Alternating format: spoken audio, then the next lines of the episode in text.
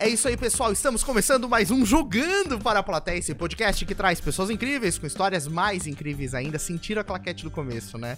Porque hoje o papo vai ser muito especial. Quero Hoje começar... o papo vai esquentar? Vai esquentar. Vai esquentar? Porque eu tô morrendo de frio, cara. Pois é, vai esquentar, vai tá esquentar. cruel aqui. Mas é um papo que combina com friozinho, é um papo sobre cinema, tem a ver um pouquinho, né? Tem, tem. É isso aí, galera. Quero agradecer você que já tá começando a acompanhar a gente aqui no, no nosso podcast. Já começa Inscreva-se, apertando né? o botão de curtir, seguir a Isso. gente, né? nas plataformas de áudio também, fortalece a gente lá, a gente tá em Amazon, Spotify, Google Podcasts, Apple, em todos, segue a gente lá pra fortalecer. Procure tornar-se membro do Jogando Pra Plateia, tem um botãozinho aí embaixo, seja membro. Lá você escolhe um dos nossos três planos pra assinar o nosso podcast e colher os benefícios que cada um desses planos oferece. Ajuda Quero- a gente aí, né, gente? Por favor. É. Estamos esperando aqui a... Aqui a pingar uma gotinha pra gente aqui, né? Exato, exato. Dá uma, fortalece o rolê, né? Como a gente costuma dizer, pra gente poder continuar fazendo esses papos aqui bem legais. Quero agradecer aos nossos patrocinadores que nos ajudam a tornar essas conversas viáveis. Pensa no evento, referência em eventos aqui na Grande Floripa. E também times que arrebentam do Christian Oliveira, especialista em gestão de times de alta performance. O convidado de hoje é muito especial. A gente tá recebendo aqui um produtor de cinema, arte de novo, essa semana da arte no nosso podcast. Joe Howen, não sei se eu pronunciei corretamente, ele vai me dizer daqui a pouco. Ele que normalmente divide o tempo dele entre Nova York, São Paulo e Floripa e é está à frente, é fundador da Island Bridge, que é uma produtora Como é que é? Island Bridge, que é uma produtora de cinema, né? Que faz várias produções, várias é, produções, inclusive pra Amazon, né? Tem um filme lá na Amazon bem legal e a gente vai conhecer toda essa história, beleza? Então é isso aí, Bridges, depois da vinheta.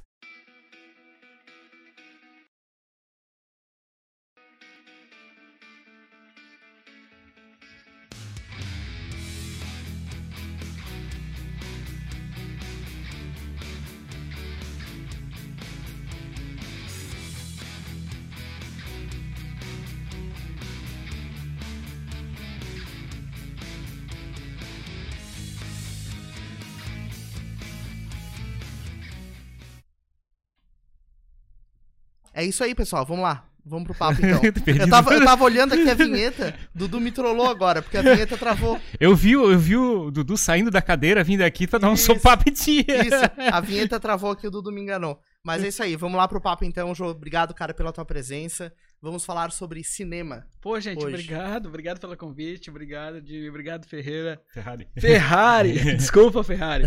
É, a iniciativa de vocês super legal, um podcast aqui em Florianópolis, falando com o pessoal. Pô, super bacana, agradeço muito. Obrigado, obrigado pelo convite mesmo. Joe Rowan.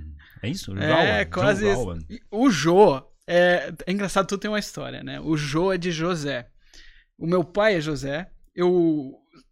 Dependendo onde você me conhecer, você vai me chamar de Zé ou de Jô, né? É, Zé é pro pessoal da escola, do tempo que eu, que eu estudava ainda. Mas quando eu vou pros Estados Unidos, bicho, tenta alugar um apartamento nos Estados Unidos com o nome de José. Sério? Os caras já acham que tu não vai pagar. Ah. Assim, Oh, ei, José, José, e-. Mexicano. É, aí os meus amigos lá tinham dificuldade, eu sempre tinha que explicar, não, não é José, é José. Ah, José, José. Uhum. Aí, eventualmente, o pessoal foi encurtando, né? Eles têm esse costume, né? Matthew vira Matt, né? Aham. Edward vira Ed e José vira Joe. Jô. Eles não falam Jay Joe. também? Jay. de- Não, não. O meu nome, na verdade, é José Carlos, né? Então, eu tenho um amigo que me chama de JC, mas é muito Backstreet Boy. JC, estamos aqui com o JC. É, mas aí eu... Aí ficou Joe, mas eu não vou me apresentar lá, né? Aí eu não me apresento Joe é, aqui no Brasil, ficou Jô, é mais comum, porque aí o meu cartão, o meu business card, né, ele funciona nos dois Nos lados. lugares. É, Sim, sim. aí ficou, voltei pra Jô. Joe Rowan. É, Os É, americanos chamam como? Joe Rowan. Rowan. Eles abrem o A também direitinho? É difícil, é, aqui também erram, né? O Rowan, a- é, pra mim, é meu nome, é super simples, desde criança eu tô escutando. Mas aqui o, o pessoal inventa todas as pronúncias até em português. É Haven, Helwen, Howen. Helmans. É, Helmans. é verdadeira, mãe, né? É, mas, mas, Nossos patrocinadores. Helmas. Em breve, pô, Helmas, podia colaborar aí. Mas, cara, muito bom te receber aqui. A gente tem muita curiosidade pra conhecer o mundo do cinema, né? A gente ainda não teve uma conversa sobre esse assunto, né, aqui no podcast. Acho que é a primeira Uhum. vez que a gente fala de cinema. E a gente quer saber, como, conhecendo a tua história, assim, se tu é de Floripa, como é que tu começou a entrar nesse mundo fantástico das produções. É, é bem diferente, eu acho, a minha história do que o tradicional. As pessoas do cinema, elas tendem a. a que, que trabalham com ci- cinema, tendem a estudar cinema, né? O que, que eu quero dizer com isso? Geral- Geralmente são pessoas que, que ou cursam a faculdade, ou elas têm um, um, um background, assim, de, de história da arte. Elas estudam a fundo teoria cinematográfica, história do cinema, história da arte, eh, metodologias de atuação. Então é um pessoal bem inserido na, nessa, nessa esfera é, artística mesmo, Uhum. né? E Tu tinhas esse, assim, desde criança, alguma visão de arte, coisa assim, não? não, eu sou eu sou um curioso, eu adoro filmes, como a maioria das pessoas, é uma Uhum. febre, né? Todo mundo gosta de filme série, quase todo mundo gosta de filme e série, e esse era o meu era o meu lado. Eu me formei em engenharia civil, aqui eu sou de Florianópolis, tive minha vida inteira aqui, formei na UFSC. Trabalhei com engenharia civil uns 7, 8 anos, tocando obra mesmo. E chegou um momento que eu, eu e a minha namorada na época a gente foi para os Estados Unidos. E Ela também é engenheira, não? ela é engenheira civil também. Uhum. E, inclusive, é, a gente foi lá na época pensando em fazer uma imigração, mas nada a ver com cinema. Sim. vamos para os Estados Unidos. A- Ir pra lá pra viver uma nova, um novo, uma nova vida, digamos assim. Uma nova vida, um novo momento, né? A gente já tinha essa intenção de, de imigrar para lá. E, e aí, é, um, alguém tinha que trabalhar, né? Para sustentar a gente lá. E no caso, ela é a, é a inteligente, né? ela foi estudar. Aham. Porque ela quis continuar na carreira de engenharia, então ela foi fazer um, um mestrado lá nos Estados Unidos. Para você exercer engenharia, Uhum. você tem que ter pelo menos dois anos de, de estudo lá. Ah, tá. Então, ela, em vez de fazer uma faculdade, eu já era formada, vou fazer um mestrado, são os dois anos, né? Ela ainda evolui na carreira dela, né? E eles validam. E eles validam, e ela pode começar a atuar lá. Enquanto isso, alguém tinha que, enquanto ela estava estudando, eu fui trabalhar, Pagar as contas? pagar as contas. boleto? Não, não tem boleto lá. Não, não tem boleto. É tudo online. Tem E- nada, eles mandam até dinheiro por cheque em... Como é que é? Envelope, né? Cara, eu não sabia disso, né?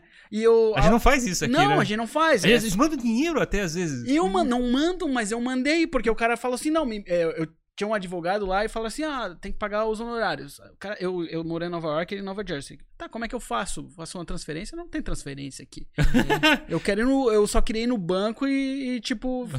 Mandar uma ordem. É, eu- ou, ou, tipo, o aplicativo lá, sabe? Uhum. Não tem internet banking, essas coisas. Né? Aí, ah, você manda uma carta.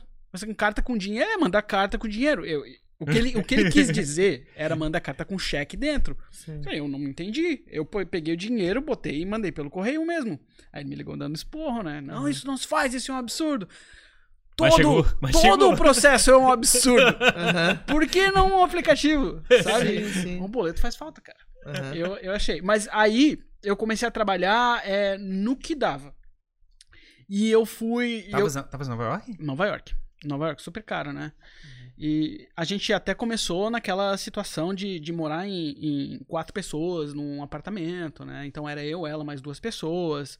ah, um Mas- banheiro. Mas depende muito da localização que tu tá morando, né? Eu acompanho uma galera que vive lá, daí os caras falam um pouco assim que tu tem certos bairros que tu vai ter um custo de vida um pouco New Jersey, Bro é, Brooklyn. mais, mais baixo, outros, tipo, se tu mora em Manhattan, daí, tipo, é É absurdo. Manhattan, é punk. né? É, tudo é caro. É, tem, lugares, tem lugares que são absurdamente caros, né? Aham. Mas, por exemplo, a gente começou morando em, em Bushwick, que é lá no meio do Brooklyn, já é caro. Uhum. Já é caro. Eu agora, a- meu apartamento hoje fica em Washington Heights, que é em Manhattan, mas é no norte, bem no Uhum. norte, depois do Harlem. Harlem, é Washington Heights.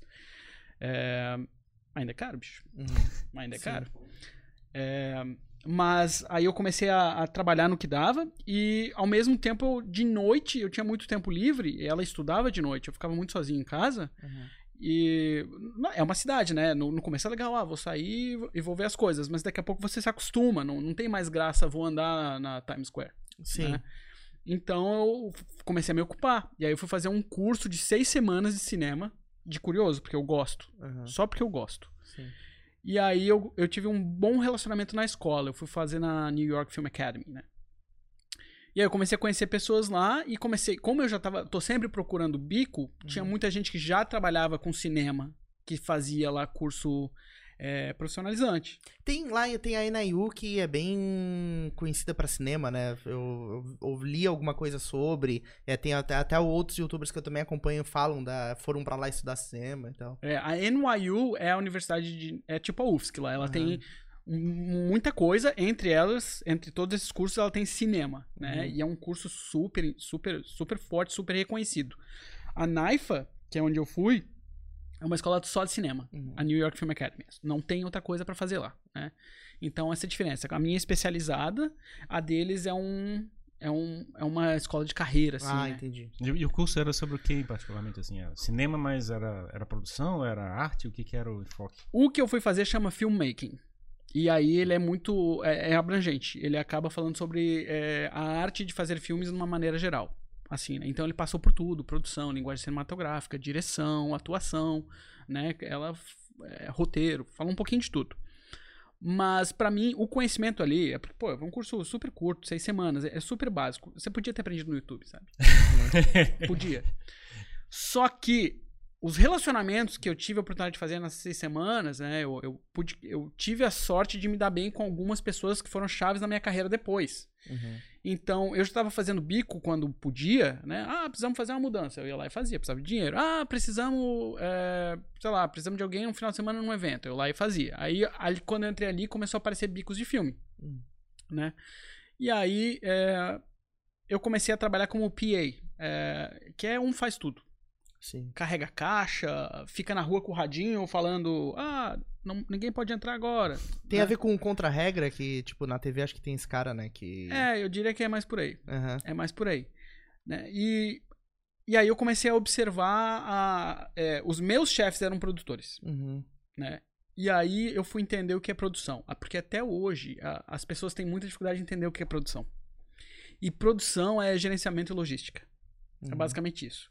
Você pega um. O, o- você tem um roteiro, que é um projeto, do que, que você quer fazer. Você vai colocar mão de obra, serviços, de uma forma organizada para entregar um projeto. Uhum. Agora, o que que é engenharia civil? É isso aí. Você pega um projeto, né? Uhum. Mão de obra, serviços qualificados, para num cronograma entregar de forma organizada um projeto pronto. Sim. E aí eu quero voltar lá no começo quando eu tava falando. A maioria da galera do cinema é de artes. Eles não têm logística, eles não têm administração, eles não têm contabilidade, eles não têm organizacional. Uhum.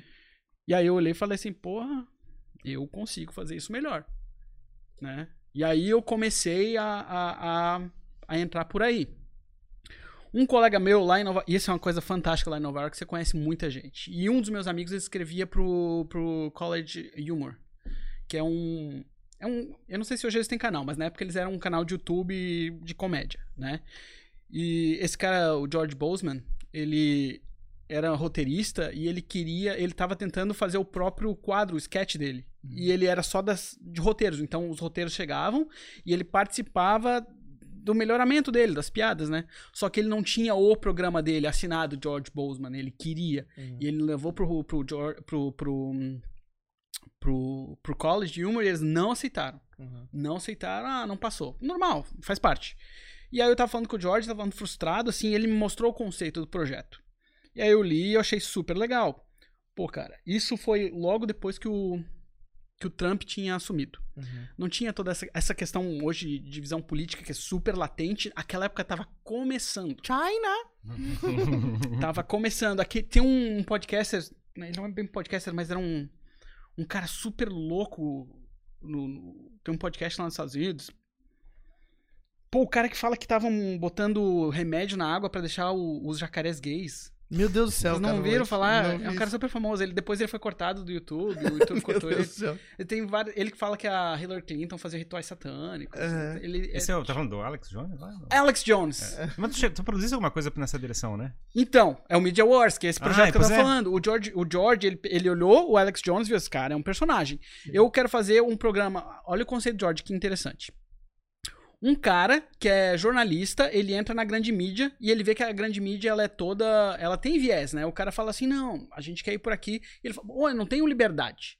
Né? Então ele, ele se revolta, ele abre o próprio canalzinho de YouTube pequeno dele. Você é um jornalista verdadeiro, vou- Independente. independente, vou falar só, só a verdade, só que aí a água bate na bunda, começa a faltar a conta, Uhum, né? A conta uhum. bate. E aí, tipo, vem certas pessoas que começam a falar, fala só isso aqui que eu te dou um dinheiro. Ele começa, e aí ele vira o Alex Jones, ele vira esse cara que só fala bobagem, sabe? Uhum. Então ele fica muito pior do que ele era. E aí ele começa a querer derru- a, enfrentar esses caras, Sim. né? Porque ele começa a ganhar um following. Era uma série de comédia sobre isso. Sobre a criação de um canal de independente que vai se corrompendo por causa da mídia.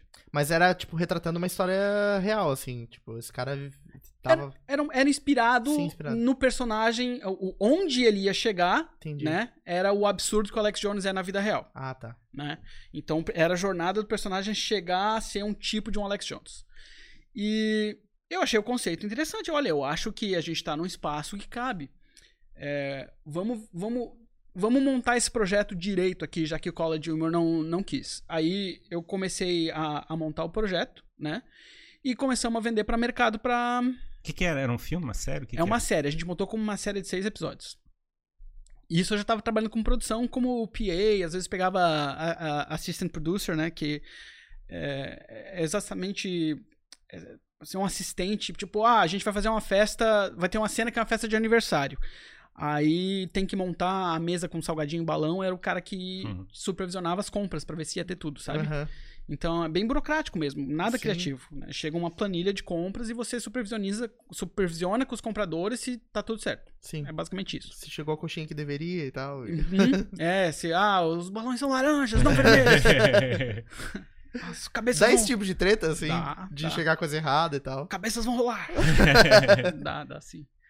É, dá quanto pior o produtor é. Ah, entendi. Então, quanto mais organizado, mais preparado você é, menos problema dá. Mas nesse caso, tu fazia o papel de conferência, mas tu não fazia as compras e tal, tu só verificava se estava de acordo. Ou tu era responsável também por demandar os fornecedores e articular tudo. É, Tem toda uma questão de hierarquia, né? Uhum. O- existem os compradores, Uhum. existe a função do comprador, que é o cara ficar no telefone fazendo orçamento e dando a compra, ele tem um teto, sabe? Entendi. Ó, tu, tu tem que comprar 200 balões vermelhos e, E o o, teu, é o teu budget é esse. É Uhum. Entre esse, Entendi. Uhum. tá? Não é fixo, Tá. né? Tu tem uma margem. E esse cara tem a liberdade dentro do budget de, de fazer. Então eu sou ah, o supervisionar que, tipo, o que aquele cara tá comprando e negociando atende a lista. Uhum, Né? Entendi. E no dia o meu produtor vai chegar lá, o meu chefe vai ver, a mesa tá posta. Entendi. né? Então, mas existe é todo um, toda uma cadeia, toda uma cadeia, que aqui no Brasil é bem diferente. né? Aqui tipo Um cara faz é, tudo. É, vai, se vira, Sim. né? E, e porque lá Se tem vira muito sem dinheiro. sindicato. É, Aqui, se vira, sem, sem gastar nada. Porque é muito- Orçamento zero. É uma organização absurda, né, cara? Tu falou de radinho, tipo, de controlar e tal. É, tem muitas produções na rua também, né? Que envolvem até a cidade, assim. Tu tem que isolar uma área, sei lá. tem. Então deve ser muito louco. Eu- eu- é, é muita gente funcionando de forma sincronizada pra, pra coisa rodar, né? É, eu fico eu fico bem chateado porque eu a- ao contramão da maioria das- pessoas da- que trabalham brasileiros mer- no, no- no mercado internacional, eu comecei lá, né? Agora que eu tô começando a trabalhar aqui. Pra mim é uma frustração. Sim. É a frustração, a falta de organização e, e de logística que a gente tá aqui comparado que é lá. O teu balão que não é laranja é o menor dos problemas aqui, né? Ó, que balão! Se chegou o balão, já tá bom. que balão. Que, que balão! Mas o, Voltando lá. lá a Na- história na do, historinha. do Alex Jones. Aí eu, eu, eu montei pro George um, um plano de negócio, né? E, e aí. Ele tava com medo de, de começar alguma coisa. Ele tava dentro, trabalhando pra, pro, como roteirista, como escritor lá no. É, ele, ele continua, ele, ele, Sim. ele trabalhava ali, trabalhava em outras coisas também. ele- todo mundo faz freelance, acaba fazendo pra. Ele fazia pro Colbert Show Uhum. também, volta e meia alguma coisa. Então, então tinha um roteiro, tinha um projeto pra executar, só que ele tava incerto, inse- inseguro se valia a pena Não, isso. foi rejeitado. Mas que que. Não, pois é, o, o comedy. O, como é que era? O comedy. Comedy, é, college humor. Comedy College Humor. Mas as pessoas não. é, a maioria dos criativos, eles não sabem muito o que fazer com o roteiro. O cara escreve um roteiro e ele acha a minha ideia é fantástica. É, o que, que eu faço com isso agora? Como é que eu transformo isso aqui num filme, numa série? É, Essa é uma boa pergunta. Como é que você transforma um. Você nunca vai convencer. A minha, a minha visão pode estar errado. Você não, não convence a série a ser feita pela ideia da série. Né? Você é, é outra conversa. O cara, a pessoa, a diretoria que fala vamos fazer isso aqui, ela não, não, não, não quer saber se a série tá animal. Nossa, que ideia fantástica. O que ela quer saber é- é o seguinte: eu consigo vender isso aqui? Uhum. A pergunta é essa. É comercial. É. Quantas pessoas vão assistir? Quanto eu vou gastar e qual é o meu retorno financeiro? Uhum. Essa é a decisão que é tomada, né? Ah, quero falar de X, quero falar de Y, esse, esse é um assunto que tá super em torno. Essas coisas são são para responder uma das perguntas: quantas pessoas vão assistir? Esses assuntos estão em tona, são de interesse do público? Sim, né? Mas é uma. eh, quando a gente tá falando de cinema industrial, quando a gente tá falando de Amazon, de Netflix, de HBO, a pergunta é essa, né? Quanto, qual é o meu retorno? A coisa não é uma ONG, né? Tipo, não é assim, ah, não, a gente vai produzir pra.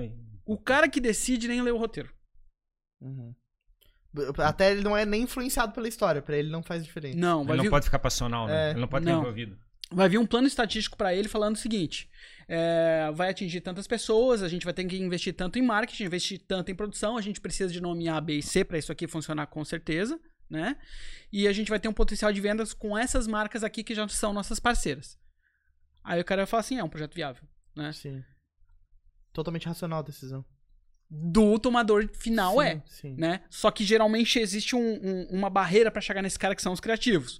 Então o primeiro criativo gosta, é legal essa ideia. E aí vai pra esse cara. Mas quando vai esse cara, o cara que assina o contrato, ele nem vê o roteiro. Uhum. Ele não vê o roteiro.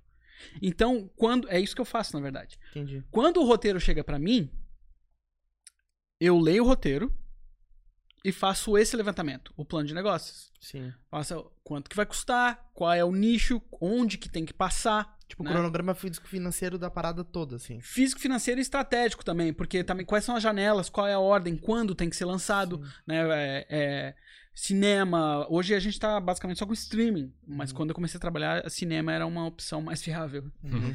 É, TV a cabo também era uma opção bem forte, né? Hoje já tá cada vez mais questionando. Tem o, o, o iVOD, que é o streaming, mas é o streaming pago, por exemplo, iTunes, que você vai lá e compra, assiste uma vez e vai embora, Ah, tá. né? Tipo, Então aqui tem o Now da Net que tem isso, né? Tu pode alugar um filme, assim. né? Isso, e a estratégia internacional também. Uhum. Então você vai ver assim, ó, quais são os países que isso aqui tem chance de, de, de vazar, né? De onde que eu vou conseguir escoar esse produto, onde que eu vou ter que licenciar. Então, numa escala muito menor de tudo isso que eu tô exemplificando, eu peguei o Media Wars e fiz, fiz pra, pra regionalidade, só pra Nova York. Uhum. Falei assim, ó, vamos fazer, a gente vai conseguir esses caras, vai custar tanto, fazer tanto e montei um plano de negócios, porque o Jorge só tinha um plano de conceito. Uhum. E quando você vai para mercado, mercado é um shopping center de, de filme. Uhum. É, é tipo o Rio Content tem aqui no Brasil, mas esses, esses, esses festivais que a gente ouve falar, Toronto, Berlim, Cannes, é tudo mercadão. Uhum. Então são dois prédios. Um prédio ocorre esses festivais onde eles passam as premiações e outro prédio, um monte de gente, um monte de empresa ao redor do mundo monta stand de camelô, volta e meia, Uhum. e você vai com teu projeto de stand de stand. Oi, Taiwan, Uhum. Tipo, ah, 40 canais em Taiwan? Olha só, eu tenho esse produto, vocês querem comprar? Não. Ah, então Turquia. Ah, Uhum. e você vai passando e fica quatro dias lá tentando vender o seu, o seu projeto em vários Mas países. Quem monta o stand? É o... Eles montam. Mas é, é- é quem, quem é o dono da stand? É o. É o como é que é? o- A TV ou é o produtor? A TV. A TV monta o stand. Aí o produtor que transita É, pelo- é, pelos, é. pelos stands. É, é. É, é como se a TV. é É, é, um festival, né? Então Uhum. são, são ingressos diferentes. É, Uhum. Quando a gente vai festival, tem o cara que paga pra montar stand e tem o cara que paga pra atender o festival, Uhum. certo? Então tem um festival, é, essas pessoas vão lá e montam todos os stands, ah, e inclusive estúdios, Disney, Lionsgate, Paramount, todo mundo monta stand, você, vai, Uhum. você pode ir lá e apresentar um filme pra Paramount, Uhum. Massa. né? E aí eles olham, ah, interessa ou não interessa. Próximo Uhum. né? E eu entendi, depois de alguns desses mercados, que a grande maioria das pessoas que atendem esses festivais são criativos que levam só um conceito. Uhum. E eu comecei a montar plano de negócio. Parece aquele negócio de. Aquele startup apresentar PowerPoint. É, tipo, é Mas um é pitch, exatamente. cara. É um pitch. E é pitch elevador também. Sim. Você, ah, ah, 30 segundos, vai. Sim, Né? exato. O cara não tem muito tempo pra perder. Ele tem que bater o olho e... E é engraçado que nesse, esse- os festivais geralmente tem um monte de workshop também entre os eventos, né? Uhum. E os workshops são tudo isso. É pitch de elevador, como apresentar seu projeto, não sei o quê. Então, no próprio festival que você tá, eles vão ensinando você a fazer. Eu montei e levei para um festival, o IFP, lá em Nova York mesmo. O... A, a Sony olhou o nosso projeto, falou assim, viável, eu vou querer. Gostou? Gostou. Caramba, que massa. Primeiro, primeiro Uhum. festival. Como é que é? Como é que é? Tem um, tem um, tem um cara bambambam bam, bam, ou tem uma equipe de gente lá que fica só fuçando? Como é que funciona? Assim, não, é, eu, eu, resumi bastante, mas é uma questão de e-mail. O cara interessa, né? O cara que tá ali, ele tem autonomia para pegar os projetos que interessam, volta para uma reunião de diretoria, depois de um mês eles te mandam um e-mail. Uhum. Sim. Né? O que aconteceu pra gente foi isso. A gente mandou lá, aí voltou, voltou um aceite, vamos negociar. Aí chegamos num valor, mais dois meses, não sei o quê. A hora que a gente chegou no valor final de contrato, eu não sei como, a Amazon ficou sabendo. Caraca. Aí o, valor, o valor de contrato é, quer dizer que alguém já concordou, já está assinado que vai ter capital para isso? Não, tinha uma proposta, né? Uhum. Chegou assim, ó, a gente quer, vai ser assim, portanto. É que é um tema muito quente, né? Fake news tal, tipo, é uma parada. É. E tava começando, né? Sim. Foi um dos primeiros. Vocês ah. chegaram a começar alguma coisa antes da, do ok de alguém? Não. Não é um tinha nada? Tinha um Nenhum investimento nada. zero? Não, nada. É um projeto muito sexy, né, cara? Se for ver pra aquele contexto, né? É. Deve dar uma agonia chegar assim, cara, vou começar pelo menos um, aqui é um piloto, um teste. É muito caro, né? É muito caro. Não dá nem pra começar, nem pra é brincar. É muito caro. É, pô, um aluguel de uma cama, uma locação. Você não, você não vai gastar menos que 4 mil dólares por dia, né? Uhum. Numa diária. Então, em Nova York, para fazer um negócio profissional pra esses caras, né? Desse nível. É claro que eu, eu posso, poderia fazer um negócio por 100 dólares se eu quisesse, mas aí não ia impressionar ninguém. Uhum. Mas, ah, pô, que porcaria é essa aí? Mas. Daí a Sony quis e a Amazon ficou sabendo. A Amazon ficou sabendo, nem viu, nem viu o projeto, só eu cubro. Caraca. Só pra eles não ter. Mas aí, tipo, entraram em contato contigo, assim, te mandaram outro e-mail, chegou um e-mail da Sony e um da Amazon na caixa de entrada. Essa é a hora que o nosso projeto começou a entrar em negociação com a Sony, uma produtora maior se associou com a gente. Entendi. Porque eu tinha muito medo, a, é, meu primeiro projeto, eu tinha muito medo de eles deram um aceite e eu caí assim, tá, e agora o que, que eu faço? Sim, tipo, desespero. É, então eu me associei com uma empresa, uma empresa de lá, e essa empresa assumiu a negociação. A, a, a, a, a partir a partir da negociação com a Sony, quem assumiu foi eles. Para mim só veio a informação, a Amazon ficou sabendo que quer cobrir. Uhum. Né? Então eu não, não, participei desse processo Sim. em si. Mas aí foi fechado com a Amazon. E aí a Amazon abriu certas portas pra gente, né? Uhum. É, trouxeram, trouxeram alguns talentos que dentro e fora das câmeras. E a gente fez seis episódios para ele, que foi o que me deu visto para os Estados Unidos. ah. Até então eu, eu, o meu visto era provisório. E aí, com eu fechar com a Amazon, permitiu o visto permanente, né? Ah, entendi. E tem aquele visto também de é, profissional extraordinário, como é que é? Esse é o meu. Esse é o ah, teu, né? Uhum. Que é uma pessoa com uma capacidade única, é uma coisa assim, né? Tem uma série de coisas que você tem que atender, uma uhum. delas é fazer algo que ninguém nunca fez antes. Uhum. E no meu caso, é, e é super específico, né? Eu sou o primeiro produtor brasileiro de cinema a fechar uma produção com a Amazon Estados Unidos. É bem único. bem único. né? Mas você é, vai, você tem que dançar para achar o, o conceito, né? Entendi. E, então foi isso, que é uma, coisa assim que dentro do, da minha profissão não tem muita relevância, mas para pro passaporte teve. Claro, né? E aí, pô, aí deu tudo certo. Aí, eu pude, aí e aí entrou no meu currículo, né? Sim. Uhum. Só que essa série acho que não tá nem mais disponível na Amazon. E ela ficou disponível é, regional, ela foi feita para regional. Ela passou só nos Estados Unidos e na Inglaterra. E ficou no ar uns seis meses só. Uhum. Ela performou super mal. É mal? super mal. Super mal. É, mas é, é mais uma questão de marketing, né? Uhum. É... Porque tem que ter um outro investimento. Eles, digamos, investiram para produzir, mas tem que ter um outro investimento para bombar isso na mídia. E... Cara, eles, eles, eles, eles investiram para produzir do tamanho que era, entendeu? Não, eles não, eles não investiram de verdade. É, a gente, a gente não, não deve dar 15 minutos de um episódio de qualquer outra série deles grande. Uhum. Sabe? para fazer tudo, toda a temporada. Uhum. Só que também quando você. As pessoas a gente não, não fez outdoor, a gente não fez televisão, a gente não fez ponto de ônibus, a gente não fez cartaz no metrô. Basicamente apareceu no feed deles, nem lá no isso, catálogo deles. Nem isso. Ah. Sabe, quando você liga no. Às vezes, aparece. Pra você encontrar a gente, você tinha que ir na barrinha de search e botar o nosso nome. Ah, tá. Quando você ligava, não tava na tela. Entendi, né? lançamento. Assim. Não, aí, aí passou três meses assim, né? Nesse formato de marketing, de não marketing. Eles falaram assim, ó, oh, tá performando mal, assim, óbvio, né? Sim, claro. Ninguém sabe que existe. Mas para mim, não, pô, né? sim. Tá valendo. É, tá valendo. E qual, como, é que foi, qual, como, é que, como é que foi a produção? Levou quanto tempo, assim? Como é que funciona isso? Ah, foi super rápido. A gente, é, filmagem, uhum. a produção foi longa, né? Uh, depois o, o, o, roteiro ele é dividido em, em planos né, de, de, de, trabalho, em diárias mesmo. E o processo de pré-produção que demora bastante. Ah, onde que a gente vai filmar? Ah, vamos filmar lá. Tá, agora tem que fechar a rua. Então liga pro cara e fecha a rua. Sim. Pô, precisa ser no sábado às 5 da manhã. Negocia com a prefeitura. A gente precisa de dois carros, tipo assim, pra estacionar. Ah, precisa remover um semáforo na rua tal. Caraca, É, chega nesse nível a parada. Chega. Porra, não não tem noção. Imagina remover um semáforo, Não, tipo, ó, tem tira noção. esse semáforo daí porque... É, a gente, não pro Media Wars, mas depois eu fiz umas produções maiores, porque a, a Amazon, eu, eu virei um cara, um terceirizado. Sim. Né? Ah, precisamos, precisamos transformar uma rua lá, não sei o que, numa rua de 1970. Porra. Chegava um projeto pra mim e a gente tinha que pegar uma rua de Nova York e transformar numa rua de 1970, com lixo no chão, trocar as fachadas de todas as lojas. Você tinha que ir de loja em loja negociar com o cara, pagar pra ele pra refazer. Então o cara é uma padaria hoje, você fazia uma loja de instrumento de música, sabe? a gente colocar saxofone na frente, não sei o que. E como é, que, como é que os empreendedores olham isso? Tipo, tu chegar, bater na porta do cara e dizer, ó, tu vai virar uma, uma loja de instrumento musical por uma semana, sei lá. Eles são pagos, né?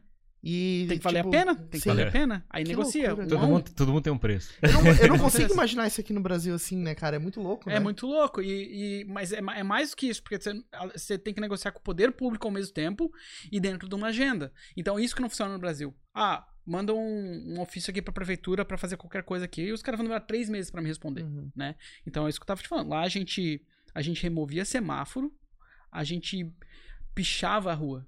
Caramba. Pichava assim, tipo, Uhum. pra parecer que é beco de gangue, sabe? Sim, Só que você não picha de verdade. Você bota um papel em cima, transparente, Uhum. aí você picha no papel, sim. e na hora depois é só arrancar, um plástico. Claro. né? Mas a gente ficava lá uma semana pichado com, com palavrão, assim, no meio da rua, Sim. sabe? Criança passando. E, e deve demorar pra preparar um espaço desse. Tipo, sei lá, tu fica uma semana, dez dias, sei lá, montando a rua. Uma noite. Esse que é o jogo, né? Esse que é o jogo. Você fica um mês se preparando pra fazer isso em 24 horas. Ah, então, tipo, ah, vamos transformar aquela rua em 1970. Daí vai uma equipe de 50 mil pessoas ali Uhum. em um dia, brrr, É isso transforma. mesmo. É isso mesmo. Deve É ser uma doideira, né, cara? Imagina um time-lapse disso.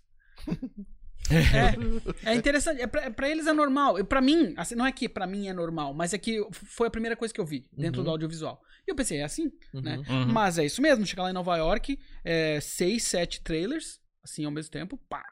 E depois e eles montam tudo. Aí aqui no Brasil Uhum. Sim, sim. não é bem assim. Tá, e quanto tempo levou pra fazer esses- os seis episódios?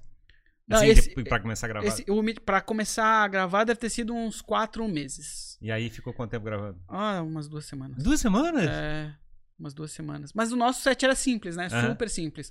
Uma das coisas, é, como o, o, o, o George, ele se passava num, num set de filmagem, de reportagem, de jornalismo, então a gente basicamente muito acontecia dentro de um estúdio mesmo. Uhum. Porque a gente fez de um estúdio um estúdio de televisão de jornal, né? E meio que tudo acontecia ali. O resto era externa. Nova York tem uma lei que é o seguinte: se a sua câmera é um unipé, né? Não é tripé, é um, um só pé, Aham. ou se é de mão, você não precisa de autorização. Uhum. Vai e filma, vai fundo, cara. Sim. é que é? Bruxa de Eu Blair. posso, tipo, Bruxa sair agora e sair filmando no meio da rua e tô nem aí. É que- aquele- aquelas cenas de. Bruxa de Blair, assim, saindo. Você, você poderia filmar um bruxo de Blair inteiro em Nova York nesse formato. É, não tem de autorização.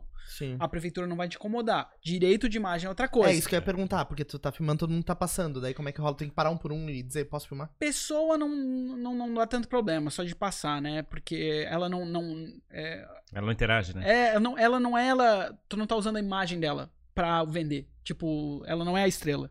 Entendeu? Entendi. Mas se o cara reclamar, ah, não queria ter sido visto nesse filme. Tipo, eu tô escondido há milênios da justiça e fui visto no filme. Sei lá. Ah, É, ótimo. Ainda pego a recompensa. Entrega o cara.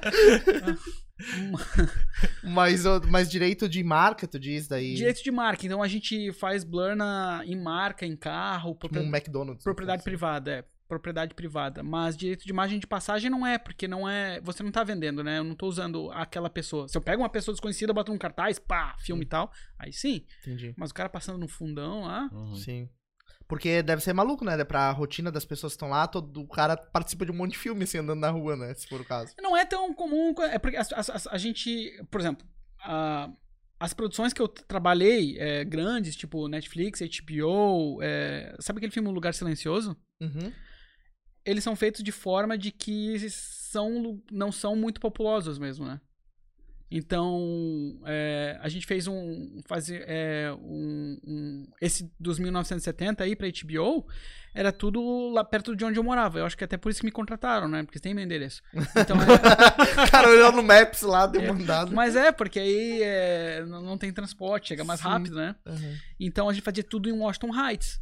E, mas o filme se passava no centrão de Manhattan, né? Sim. Só que em Washington Heights é muito menos populoso. Então não, as pessoas não não tem uma turistada parando e olhando, nossa, um caminhão, não sei o que, né? Acabam nem ficando sabendo. É porque eu sou esse tipo de cara. Se você vejo uma parada sendo filmada, eu paro e fico olhando pra ver. Porque, porque é muito louco. Vai né? ter um alguém famoso, vai passar alguém famoso. Não, né? é que, pô, tu vê, sei lá, o carro andando em cima de um guincho com as pessoas conversando dentro ali, como se estivesse andando de carro. Tipo, É.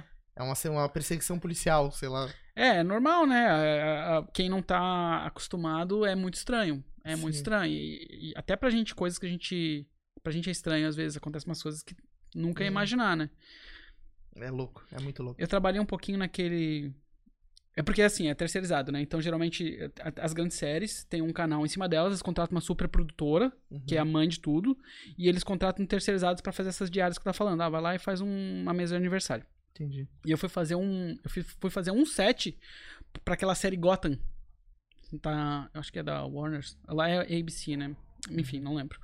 É, é do, não tem o Batman, mas tem, tem o, o Gordon lá, né? E- Uhum. enfim. Cara, o set principal disso aí é num. É no 12 andar de um prédio. Uhum. Então, por exemplo, chega o cara de pinguim, né? E entra Uhum. no elevador e do lado dele com um contador e um advogado que vão parar no 14 andar, outro no Sim. 16, sabe? Sim. Então a galera fantasiada assim no meio e as pessoas trabalhando. E tipo, Tipo- você entrar no elevador. Aham. Tem um pinguim aqui do lado dele. É, é, é estranho, né? Mas. Sim, mas é, mas é massa, cara. E aí tu tava falando do unipé e do tripé, então tu... Mas isso facilita, tipo assim, ah, os produtores ou a- as produções escolhem é, simplificar o processo pra ficar mais fácil? Porque, porque a, a câmera de, de cinema mesmo tem que ser tripé, ou tu, tu consegue usar essas outras alternativas? São escolhas estéticas que vão ser discutidas com os artistas envolvidos, né? Uhum. Tanto o diretor quanto o diretor de fotografia vão, vão avaliar se funciona ou não funciona. Mas se a produção vai te apertar o calendário. Entendi, Aí você vai ver as opções que você tem.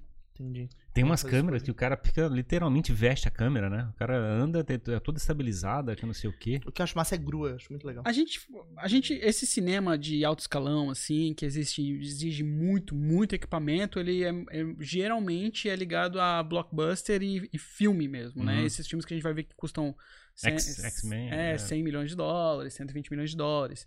Série, filme independente, que é onde eu atuei mais, é tudo pequeno mesmo e não, não chega nesse nível aí. Eu não- nunca vi superprodução acontecendo, sabe? Sim. Uhum. Nunca vi. É, só ouvi falar, mas É que tem, tem que tem os, uh, tem um, como é que é, um- os braços mecânicos que tu prende no teu corpo, assim, né? E ali segura a câmera e tu consegue filmar, como é que é estabilizada, pelo menos, a imagem. É, são estabilizadores, existem várias marcas, né? Mas eu. Cara. Eu já, eu já trabalhei em série grande que os caras, tipo, o estabilizador quebrou e o cara faz um na hora com peso. Entendeu? Aham. Pega um cabo de vassoura, amarra, amarra dois sacos de areia embaixo e pronto. Tinha um, bra- tinha um brasileiro ali, É. tinha um brasileiro. Não, A gambiarra. a, a gambiarra, a gente tende a achar que os caras lá é, é tudo. Perfeito. É, mas não é. Aham. Não é. É, os, os caras são bem inventivos mesmo. Tipo, eu já vi, tipo, rebatedor, rebatedor de luz queimou, né? Aham. Pegou numa luz lá e queimou, e os caras. Ah, não dá tempo de trazer outro rebatedor. Foram lá, num, bateram numa porta do apartamento de alguém que morava, de um vizinho, pegaram uma cortina de chuveiro, Caraca. embrulharam, virou rebatedor aquele dia. Aham. Série de milhão de dólares. Sim. É louco isso, cara. Tem aquela série, eu me esqueci, que é conta a história de um, de um escritório de advocacia e tal. Eu vi um, faz tempo que eu vi essa série. E, eu, e ela se passa em Nova York. Só que ela é toda filmada no Canadá. Daí é bem louco, assim, claro, as partes internas, né? E os Uhum. caras construíram um cenário absurdo, porque é muito mais barato produzir lá no Canadá do que. Então eu fico. eu Acho esses truques, assim, muito loucos, né? É, o Canadá, ele é muito reconhecido por ter um, um incentivo financeiro muito forte, né? Uhum. O governo participa muito. O, o, o estilo de participação pública dos Estados Unidos é, é um pouco complicado de lidar. Uhum. O cinema Nova York sempre é antigo, há muito tempo que existe. A gente conhece muito Hollywood aqui, né, da, é é na- aqui no Brasil. A gente conhece, é que é, ouvi falar bastante Hollywood. A gente nem sabia que, eu quando eu viajei pra lá, eu nem sabia que, como é é, tinha tanta produção sendo feita em Nova York. É, o, é, o que acontece? É, Hollywood, ela popularizou o, o cinema americano como o cinema mundial, né? Então, ela ficou famosa naquele tempo, anos 40, mais ou menos, pra fazer essa marca, a Era de Ouro ali, né? É, posso estar errado na época, talvez seja... Não importa. O que aconteceu aqui nos Estados Unidos, nessa questão de incentivo público, cada estado é independente. Uhum. Então, eles, eles têm os, ah, os abatimentos de, de imposto é, por estado, né? Então, ah, aqui em Los Angeles a gente vai bater 8%, aqui em Nova York é 12%, aqui em Atlanta é 14%, Uhum. né? Então, você vai ver hoje, é, muita gente está filmando em Atlanta, muito mais que em Los Angeles que em Nova York, por causa do abatimento estadual. Então, essa questão de, de regionalidade hoje é, é mais por isso. Mas, por exemplo, Friends se passa em Nova York era filmado em, em Los Angeles, né? Uhum. É, tem coisas que são filmadas em Nova York que não necessariamente são em Nova York. Quase todos os filmes da. Esses grandes filmes da Marvel hoje estão sendo filmados em Londres, né? Então, é uma questão de, de abatimento. É, E também esses, pelo menos esses blockbusters, eles não têm uma linguagem local, né? Eles tentam sempre dar uma impressão que poder- poderia ter sido filmado em qualquer lugar, vamos dizer assim. é aquilo que a gente estava falando antes. o Não importa. O, o filme não importa. Importa quem ele vai atingir. Então, esses filmes são feitos para bater os quatro quadrantes, né? Uhum. É, homens, mulheres, crianças e idosos. Aham. Ou seja, todo mundo. Uhum. Então eles têm uma fórmula para atingir todo mundo. Então ele não pode regionalizar. Quando você regionaliza, você acaba excluindo certas pessoas, né? Então é isso, é isso, é isso que acontece. Todos os filmes eles parecem ser muito parecidos porque eles são feitos por um público muito muito homogêneo. Uhum. Então eles têm que ser. É a estratégia deles. Quando gente- os meus filmes que eu trabalho, os filmes, que, os filmes brasileiros, por exemplo, eles tendem a ser nichados. É pra. Eu tenho dois filmes que são super diferentes, tá? É, filmes independentes. Um chama Inner Ghosts, Inner Ghosts, que é um horror. Feito para o público de horror. E a gente tem o que é Surviving Confession, que é um filme feito para o público cristão. Uhum. Eu, particularmente, não sou nenhum desses públicos Uhum. né? E ou seja, os filmes não foram feitos pra mim. Eu não, eu não li e falei, nossa, esse é o filme que eu gostaria de assistir. Sim. Foi um filme que eu olhei e falei assim, ah, esse filme eu consigo vender pra Tem esse público. mercado então. Tem mercado. Eu consigo escoar. Os dois filmes estão em mais de 60 países hoje, Uhum. né? Show. E em que momento da, da tua trajetória, porque é, tu, tu passou, né? Tu foi como engenheiro civil, aí com- começou a produzir essa série, Mid Wars e etc. E aí, em que momento tu fundou a tua empresa, né? Pra, pra começar a, a atuar em outras frentes? É, eu, queria, eu queria entender isso. É, também. Tipo, como é tipo, que tu... é que é? Em algum momento virou a chave assim, cara, É. vou ver disso. Assim, tipo, Tipo assim, e, é tu, e tu tem uma, uma fala muito legal, que até foi um questionamento que te fizeram lá no teu Instagram, que é, se ganha dinheiro vendendo cinema, né? Que cinema não dá dinheiro, mas se ganha dinheiro vendendo cinema. Então, É. eu queria que tu contasse, assim, como é que foi essa virada de chave pra empresa. Quando eu, eu- a gente foi para os Estados Unidos, eu sabia que eu não ia mais atuar com engenharia, né? Porque eu ia ficar dois anos afastado. Ah, já. tu já tinha isso na, Eu já na tinha, eu já sabia, a gente já sabia que ela foi para estudar e eu fui para trabalhar. Uhum. Então, a questão é que eu não sabia o que eu ia fazer. Na verdade, eu ia ter uma pizzaria. eu vou para os Estados Unidos, vou abrir uma franquia de pizza e vou viver disso. Só que eu preciso juntar dinheiro, né? No meio tempo, eu comecei a fazer cinema. Pra eu começar a trabalhar com cinema, eu já abri um- uma empresa. Né, Uhum. para os caras começarem a me chamar. Porque a- essas empresas, as produtoras, não iam me chamar como pessoa física. Entendi. Então eu comecei como um prestador de serviço. Eventual momento, a hora que eu entendi que, que eu achei que eu estava começando a entender o mercado, eu falei, vou começar a fazer meus próprios produtos. E fiz meus produtos pequenininhos. A Media War foi, foi comprada, é um terceirizado, né? Não é meu. Sim. A Amazon falou, eu gostei da ideia, comprou o conceito Tu, tu vendeu a ideia, digamos assim. e fui contratado para produzir, né? A gente botou Uhum. no nosso contrato. Eu quero ser produtor principal desse, desse projeto. Entendi. E por isso que ele também não teve um investimento muito grande, tipo quem é esse cara. Uhum. Ninguém nunca, nunca viu. E, mas aí foi para mim foi uma escola, porque a hora que eu trabalhei com uma produtora maior e com a Amazon, eu pude entender, tá, de novo, isso eu, eu consigo fazer. Eu consigo Uhum. fazer isso aí. E aí, esse, esse, esse Media Awards falou assim, cara, vou viver disso, é- vai ser minha vida. Ou- Ou tu chegasse assim, cara, como é que é? Vamos ver o que vai dar. Tipo assim. É, eu tava tentando ainda, não, não, não era uma decisão, não, eu não tinha falado assim, ah, pronto, encontrei. Eu achei que ia ser muito legal se eu conseguisse fazer cinema, Uhum. mas é, foi a porta que abriu pra mim. Sim, eu imagino. Foi a porta que abriu pra Mas mim. a franquia de pizza ainda tava lá. Pode ser uma possibilidade. É, quero mandar um abraço aqui pra Pop Pizza. Florianópolis. É verdade essa história. Eu fundei a Pop Pizza aqui. Fui para os Estados Unidos com a Pop. é, e a minha ideia era abrir a franquia lá. Ah, tu, antes de ir, tu teve uma pizzaria aqui. Eu, abri, eu saí da engenharia, abri uma pizzaria pra ir pros Estados Unidos, porque pra abrir uma franquia eu precisava ter uma, um piloto. Ah, entendi. O teu piloto era no Brasil. O piloto era aqui no Brasil. Eu fui lá pros Estados Unidos juntar dólar, porque pra abrir uma pizzaria em real é complicado. Aham, E aí, nesse meio caminho, apareceu o cinema pra mim. Aí vendi a Pop Pizza. entendi. Aí tá aqui. Aham. E aí eu não sabia, eu não sabia que eu ia trabalhar com cinema. Hum. Foi a porta que abriu pra mim. Então eu fui, eu fui, foi uma escada assim, eu fui, fui começando. Aí depois de começar a trabalhar com essas empresas grandes que eu fui vendo, pô, é, ah, entendi como é que funciona esse setor. Uhum. Ah, entendi como é que funciona esse, né? Ah, eu tenho contato daquele cara se eu precisar contratar, se eu precisar de um um E, e tu chegasse e falasse assim, né? Tipo assim, o pessoal aqui faz arte, mas não sabe vender essa porcaria. Vou é que é? Lá eles sabem mais. Lá eles são, são grandes profissionais nisso. Só que os, os Estados Unidos, a gente tende a achar, ah, lá os- eles manjam muito de cinema. Não é bem assim. É, existe um setor lá que manja muito de cinema. É que nem a gente olhar aqui pro, pro supermercado Pão de Açúcar e falar, nossa, o Brasil manja muito do setor do supermercado. Não. O Pão de Açúcar manja. Então a gente tem lá oito grandes estúdios que mandam em tudo, né? E um mercado gigante de filme independente. Que não manja tanto assim, que manja igual a gente. Uhum. Então os Estados Unidos têm uma produção absurda anual de fracassos. Entendi. Muito maior que a gente. Claro. Ela fala, ó, o filme, os filmes brasileiros. é, até no Instagram alguém me falou isso, ó, os filmes brasileiros são meio ruins, eles não, Uhum. não têm o sucesso dos americanos. Se a gente pegar, tem dois filmes americanos, em média, dois filmes americanos por mês que são sucesso. Dois. Então, no- a gente vai dizer que no final do ano tem 24 a 30 filmes que são sucesso.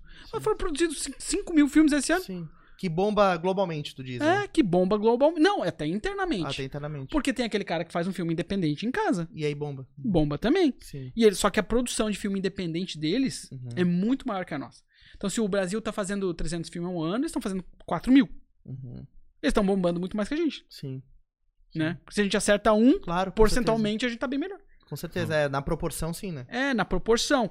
Então, pra mim, as portas pra mim que estão abertas são é dessa galera. Eu não, não, não posso, apesar de eu prestar serviço eventualmente pra Netflix, pra Amazon, é, para outras produtoras, ah, aqui, até aqui no Brasil, aqui, graças a Deus, eu tô trabalhando com gente que gostaria, sempre quis trabalhar, mas a grande maioria são pessoas que estão estão abaixo dessa linha de, de grandes sucessos, né? Uhum. Então, o, o cinema, eu gosto de, de, de fazer um paralelo com o futebol.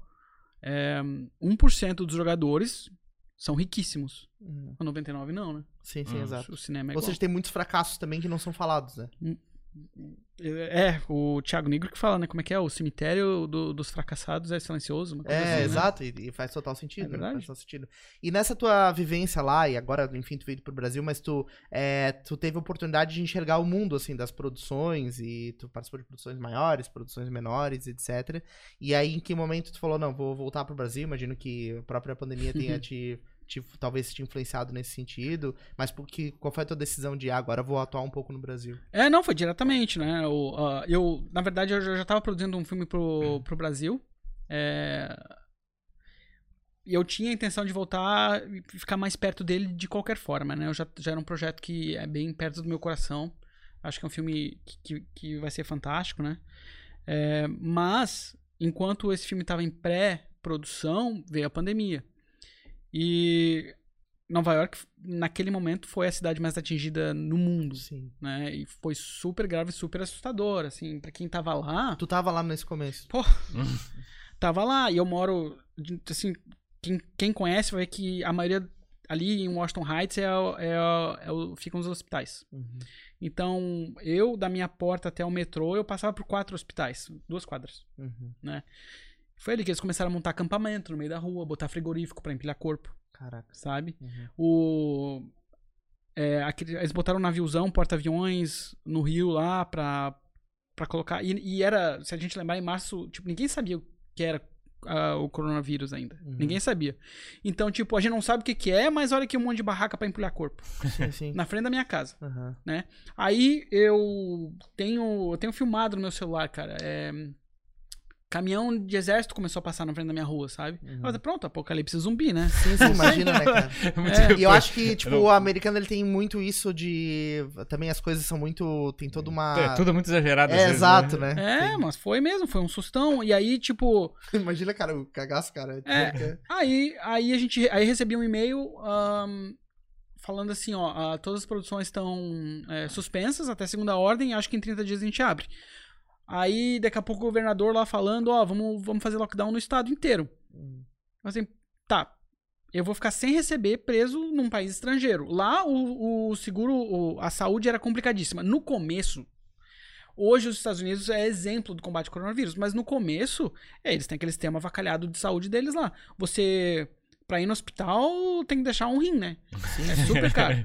Então, no começo, o teste pra corona pra coronavírus não era não era grátis. Era Uhum. pago, era 400 dólares. Nossa. Só pra saber, só pra fazer o teste, Uhum. né? Eu falei assim, eu, vou eu tenho que fazer teste toda semana sem receber, pagando meu aluguel. Uhum. Eu vou quebrar, vou quebrar. Uhum. Não vou, não vou ficar aqui esperando, né? É, peguei o avião, falei assim, um mês eu vou pro Brasil. Eu pro Brasil hum, realmente fecharam, não posso mais voltar. Sim. Hoje, pra voltar, eu tenho que passar, ficar 15 dias no México, tem um esquema assim, né? Uhum. Só que o grande problema é que as produções não voltaram ainda. Entendi. O mercado parou. O mercado parou e, tipo, O cinema em geral tá mais lento, né? Assim, tá com uma pegada bem lenta. é, é, é interessante, né? Porque o. Sim, a produção tá mais lenta por causa dos, dos problemas financeiros, assim, né? Dos problemas de de saúde, as limitações, mas o, o, a, a, a procura aumentou, né? A, a demanda do nosso mercado. Porque como as pessoas ficaram em casa, todo mundo quer assistir mais, quer Quer ver mais filme, mais, quer ver mais né? série. Então a demanda por esse serviço aumentou, mas a produção diminuiu por uma questão física. Então a gente tá a bem produção também ficou mais cara, de certa forma, né? super mais cara. A gente parou muita produção porque não tem condição de pagar. Ela aumentou, é, tem A assim, logística ficou muito mais complicada. é, às vezes inviável até, né? Ah, A forma de escoar também o produto, eu imagino, né? De escoar a produção. essa negociação mudou toda. Eu vi que teve muito. questão- é teve questão- lançamento em streaming, né? Muito, Uhum. teve É, já tem muita obrigação de, é é, de, de fazer teste, de isolamento, é é, de manipulação de comida, de coisa parecida. Ficou tudo muito mais difícil, de certa forma. É, e você tem que ter profissionais pra isso, né? Ainda tem que pagar funcionário pra isso, é, É, verdade. você vai ter que colocar. Tem, dependendo, assim, a cada- quantas pessoas você tem que ter tantas enfermeiras em set, você tem que ter tantos médicos, né? Uhum. Então também não. Às vezes, mesmo que você tenha dinheiro pra isso, você não encontra essas pessoas. Porque, ah, eu quero contratar duas enfermeiras pra ficar no meu set pra filmar um filme. Mas, pô, tem 200 pessoas morrendo no hospital. Sim, exato. Uhum. Bota as enfermeiras no hospital, sabe? Não Uhum. no set. Então, fisicamente, a- as produções tiveram, tiveram esse, essa parada, mas a demanda aumentou. É, como consumidor de conteúdo, eu vejo assim que os streamings lá que eu assino tinham. Tava num ritmo de conteúdo, assim, de entrega de série, filme, né? De lançamentos muito acelerado. E deu pra ver nitidamente como diminuiu, assim, né? A quantidade de coisas novas nos streamings e tal. E é o impacto, né? E eles estão se matando tudo, né? Não, não só os streams, mas tipo, a galera do cinema, as distribuidoras, é, o, o parque exibidor e o streaming, eles estão entrando em brigas, inclusive, Ah, sim. jurídicas, né? Porque que- quebra de contrato. é, tem gente ameaçando, é, parque exibidor falando que não vai passar mais filme de tal estúdio, porque pulou janela, sabe? Ah, tu tá estreando no streaming primeiro, mas tinha que fazer cinema. Vocês querem que a gente quebre? Então não passo mais nenhum filme teu. Entendi, entendi. Mas aí o cara também tá preso, porque tá, mas o cinema tá fechado, daí não tem como exibir. Então É. é um impasse, né, cara? Que coisa louca isso. É, então é muito difícil a gente entender como é que vai ficar, porque isso ainda está em mutação. Uhum. Ainda- Não é hora de assumir risco, né? Tá complicado né, essa situação. É, se você puder, faça assim. Se você vai entrar no mercado de entretenimento é, hum, de, de popular, Uhum. né? o- é a hora do streaming. É a hora do streaming. O problema é que, o, como o streaming tá voando, né? É a hora dele. O que, que o streaming fazia no começo? Ah, chegava um cara como o Martin Scorsese e falava assim: ah, não, streaming pra mim não, ridículo. Meu filme é feito pra fazer no cinema. Só faço Uhum. filme pra Só cinema. em tela gigante. Só em né? tela gigante, eu sou foda, né? é... Televisão. Né? Aí, Teleentrega. é, aí, aí o que, que o streaming fazia? Pegava um monte de gente independente e fazia filmes pro mercado independente. Aí, agora a gente mudou essa dinâmica. Aí o streaming foi lá, pegou o Martin Scorsese e nós do mercado independente, ah, gente, assim, por que eu vou trabalhar com vocês agora? Eu posso chamar o, o Scorsese, posso chamar. Villeneuve, eu posso chamar não sei o que, posso chamar quem eu quiser. Aham. Não preciso mais do mercado independente. Então, o meu entendimento é que vai mudar. A gente vai pro cinema. Uhum. E o cinema vai virar tipo um teatro. Entendi, Sabe? Entendi. É uma pegada legal. né? É, uma virada. Mas eu também percebo, cara, assim, olhando de fora, como é, é, produções independentes têm uma forma também de escoar. Eu vejo muita gente bombar no YouTube, sei lá, ou produzir conteúdo mais para uma distribuição mais livre, assim, em outras plataformas. É, é Mais engraçado. amador, tu quer dizer? É, mais amador, assim. Às vezes o cara, por exemplo, se o cara tem um projeto lá, uma ideia, ele, claro, não vai viabilizar uma produção como seria uma produção de cinema e etc. Mas ele consegue botar a ideia dele e tirar do papel, assim, né? É uma escolha, né? Eu, eu particularmente não, não apoio, porque não, não faria. Não é que não apoio. eu- mas é. o- a popularidade não é retorno. Entendi. É, o que, que adianta Tu fazer. acha que um- pra ter o retorno tem que estar dentro dessa indústria, desse fluxo da indústria. Não necessariamente desse, né? Mas de Entendi. algum. Quando a gente coloca no YouTube e dá um milhão de views. Sim. Não é necessariamente dinheiro. eu- é, como é que eu vou fazer meu próximo? A Saquei. partir disso, sabe? Ah, fui reconhecido. Aí, aí o que que- muita gente fala assim: ah, mas eu vou ser reconhecido e alguém da indústria vai me chamar. Uhum. É isso que eu tava falando no começo. Eu acho que o cara da indústria vai te chamar quando você vai mostrar resultado. E o resultado que ele tá procurando não é view. Entendi. É resultado. É outro Financeiro. resultado. É. Então, se eu acho que você faz um negócio menor, escoa no mercado independente e, tá, e, faz um retorno, eu acho que chama muito mais atenção do que ter um milhão de views no YouTube. Ah, entendi. Porque é mais, tipo, tem mais cara de um negócio mais formatado pra depois virar uma produção mais, ma- mais elaborada, etc. Porque criativos eles têm. Entendi. Eles têm criativos lá dentro. Tu acha que ah, a Netflix não tem balanço Marvel assim, cai 20? Aham. Agora, gente que sabe eh, dar retorno financeiro com, com indústria, Uhum. não Entendi é tão fácil. E a parte de, de arte lá, cara, como é que é? Tem, tu, tem, tu tivesse contato de como é que é, tu, tu- como é que é, dava pitaco, coisa parecida, como é que o pessoal criava? Nessas empresas grandes, não. Chega tudo pronto pra mim, eu não apito nada, né? Tipo, chega o projeto, é, mas eu tenho as minhas próprias produções. Aí, minhas próprias produções, eu, par- eu participo ativamente da parte criativa, né? Participo ativamente. Os que você está produzindo agora, quais são os teus? Tô fazendo um filme agora muito legal, chamado Dias de Glória. É, temos um... é, Daqui do Brasil, né? aqui Esse- no Brasil, baseado com um, um- É uma história real de um atleta olímpico chamado Daniel Dias. O Daniel Dias, ele é nadador, ele é o maior nadador do mundo. Ele tem 24 medalhas olímpicas. Ele tá em Tóquio agora. Uhum. Vai se aposentar. Ele é para-atleta. Uhum. Para-atleta. Mas ninguém tem mais medalhas que ele, né? Então. É uma história incrível de superação, né? O, o Daniel, ele, ele nasceu com, com, com um problema de formação, né? Uhum. E. Cara. a- é, não só dentro da piscina, ele é um baita exemplo fora da piscina, sabe? Hum. Todo, como que ele superou a vida, a infância dele, ele andando de bicicleta com os primos, brincando de de pega-pega, jogava futebol na escola, né? Ele tem uma prótese na perna. Uhum. É, fazia tudo que era possível ter uma vida não não dentro da normalidade, assim, porque ele sempre teve que superar obstáculos. Uhum. É, mas hoje, casado, com, com três filhos, um baita exemplo, assim, pra pra todo mundo que conhece ele, palestrante motivacional, e um baita, baita atleta olímpico. É, Agora é a aposentadoria dele, né? Em Uhum. Tóquio. E a gente é, basicamente é, tá fazendo com a galera que fez o- aquele filme José Aldo, Mais Forte que o Mundo, Sim. uhum. né? É, é Que é um basicamente baita filme. a baita, é basicamente a mesma equipe, a gente remontou ela pra fazer um filme de esporte, né? Ah, o nosso diretor, na verdade, o, o diretor do, do José Aldo é o Afonso Poiarte, mas o nosso diretor é o Tiago Vicente, Uhum. Né? o Como é que o roteiro é desenhado pra isso? Como é que ele é? É, é contado uma história da pessoa, né? De certa forma, um pouco bibliográfico, né? É, Bibliográfico. é, a gente, o Daniel, por acaso, já tinha um, um bibliógrafo fazendo o livro dele. Já é, tinha uma referência, então, Quando pra entrou em trabalhar. contato, eu não sei como é que tá o livro agora, mas a gente entrou em contato com o Daniel, com o bibliógrafo, a, a certos direitos, né? Aham. A gente contrata a nossa equipe de roteiristas e eles pegam aquela história e, e aí eles formatam numa estrutura de roteiro. Né, para que o filme faça sentido dentro de um formato de filme. Uhum. Né? Então a gente toma certas liberdades criativas, e mais, mais lá na questão de, de tempo, né? Bota isso aqui, bota aquilo lá, mas tipo, a, a essência, a história inteira dele. E a gente vai fazer com atletas. E, cara, depois eu tenho que mostrar pra vocês. A nossa equipe de efeitos especiais fez cada coisa incrível. Incrível. Sim, que é, impre- é sem precedente no Brasil. Sem precedente. Porque o, é, a gente não sabe. Mesmo que a gente tenha um ator que, que seja deficiente pra representar o Daniel, ah, é muito difícil que seja a exata mesma deficiência, né? Então vai ter que ter maquiagem digital, de qualquer jeito, né? Seja o cara deficiente ou não. A gente fez teste com pessoas não deficientes, né? Testes de, de maquiagem digital. Cara, Uhum. é incrível. É incrível mesmo. Que louco. Tá, assim, ó. Esse filme tem que E acontecer. tá sendo tudo feito aqui no Brasil. Tá todo, totalmente sendo feito no Brasil. É, no momento, a gente tá captando ele financeiramente. Vou aproveitar. Claro.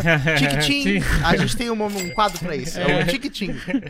Porque o, a gente tá, aprovou na lei do audiovisual. A lei do audiovisual permite que você possa botar 5, é, 3% do, seu, do, do que é devido para a Receita Federal sem nenhum abatimento. Né? Então, se você não quiser apoiar a gente, você vai ter que pagar a receita de qualquer jeito. E com 3% a gente ainda faz patrocínio no filme. O nosso atleta vai, vai colocar seu uniforme, você vai aparecer num telão olímpico Massa. dentro do filme.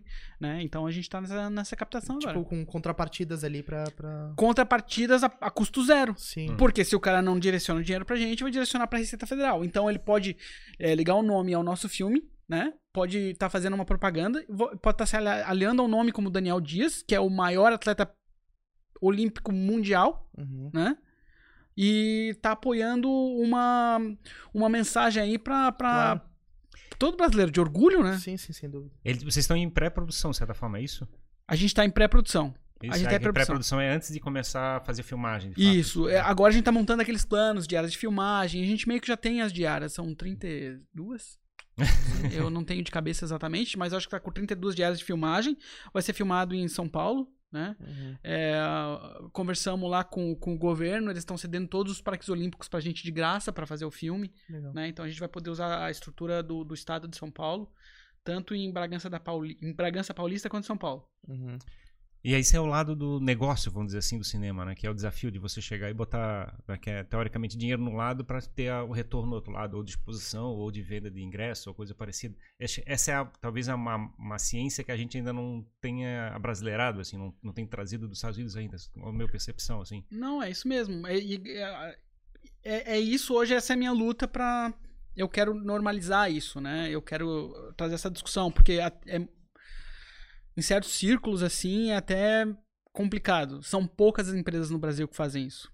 Pouquíssimas. E quando a gente conversa a, a trazer pros artistas, é, eles não entendem muito bem ainda isso, sabe? Os artistas estão falando é, ator, tá falando? Tá falando E, em geral, o artista É. pode ser desde o do diretor, o artista roteirista. pode ser o roteirista, mas é, as histórias que querem ser contadas não são baseadas em retorno financeiro também. E não devem se pautar somente sobre isso. Mas isso tem sim que ser considerado. Hoje a pessoa tem um. O artista ele tem um- uma ânsia muito grande de querer falar sobre tema X, seja qual for, né? E ela quer se limitar somente a isso sem. Tipo, Só pela arte, arte pela arte. dizer. a arte pela arte ainda é bonita, mas é, é, é mais como. É quase como uma. Uma pauta pessoal, né? É uma opinião, acaba sendo, não uma arte. Entendi. Porque a opinião é muito vazia, eu acho. E isso é uma coisa que tem acontecido muito. A pessoa tem uma.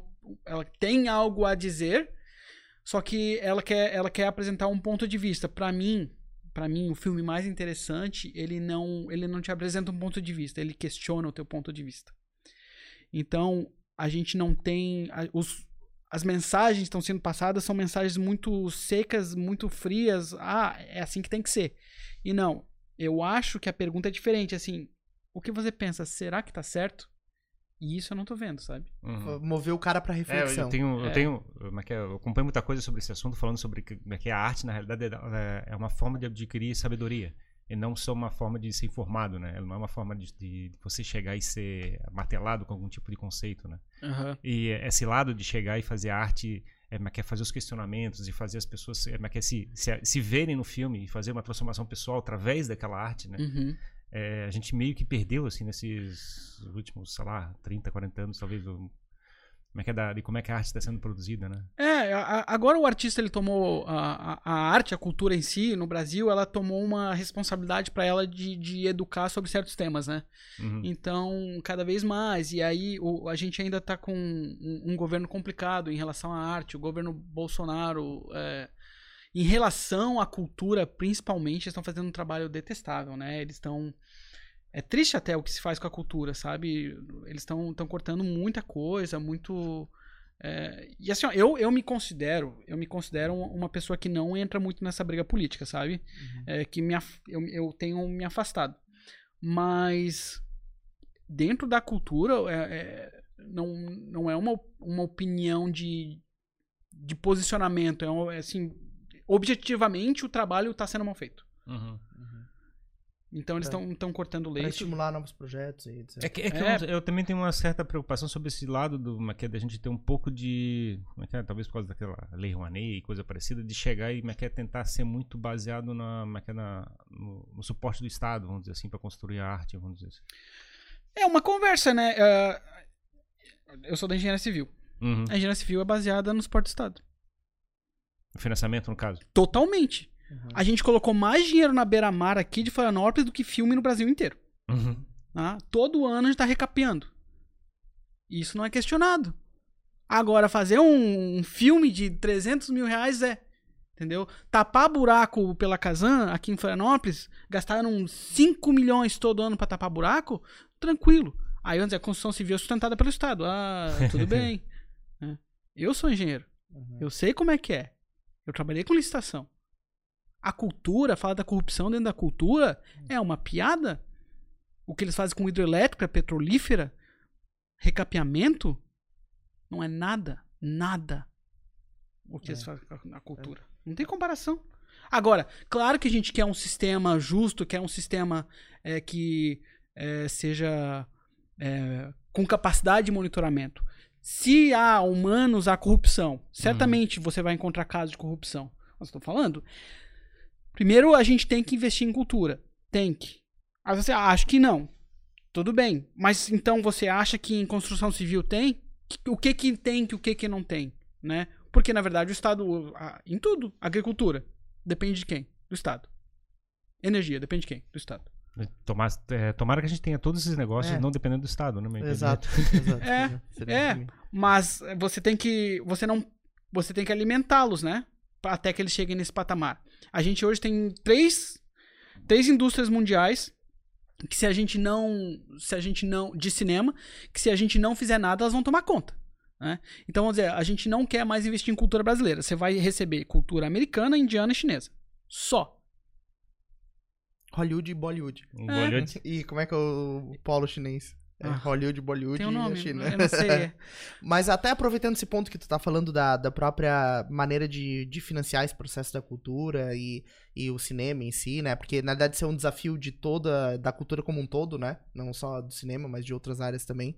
É, como é que, é, uma curiosidade que eu tenho, como é que o dinheiro que eu pago pelo ingresso pra assistir um filme, é, ou que eu pago pra assinatura de um streaming, é, chega no produtor do filme, assim, é, é, isso está diretamente relacionado ou, ou os, a- o parque exibidor, né, que é o cinema, o parque exibidor seria o cinema, é isso? Ele compra por um valor fechado o direito de exibir aquilo, depois ele lucra em cima, porque é louco, né, como é que tu vai, ah, eu pago 20 reais pra assistir um filme lá, compro o ingresso do cinema, pago um Uhum, valor, uhum. como é que esse valor chega lá no cara que fez o filme? então é, Tipo, aqui no Brasil, chega lá no cara que fez o filme e ele é lá de não sei onde. Cada negócio é um negócio, mas tem um padrão, tá? Uhum. É, você pode fazer isso. Ah, quando você é um filme muito pequeno, muito independente, Uhum. você pode virar pro cara e falar: Ah, eu quero contratar o teu cinema, né? Quero, eu, eu posso chegar no cinema e falar: Eu vou alugar o teu cinema por duas semanas, eu vou colocar meu filme e o ingresso é meu. Entendi. Posso assumir esse risco, Uhum. né?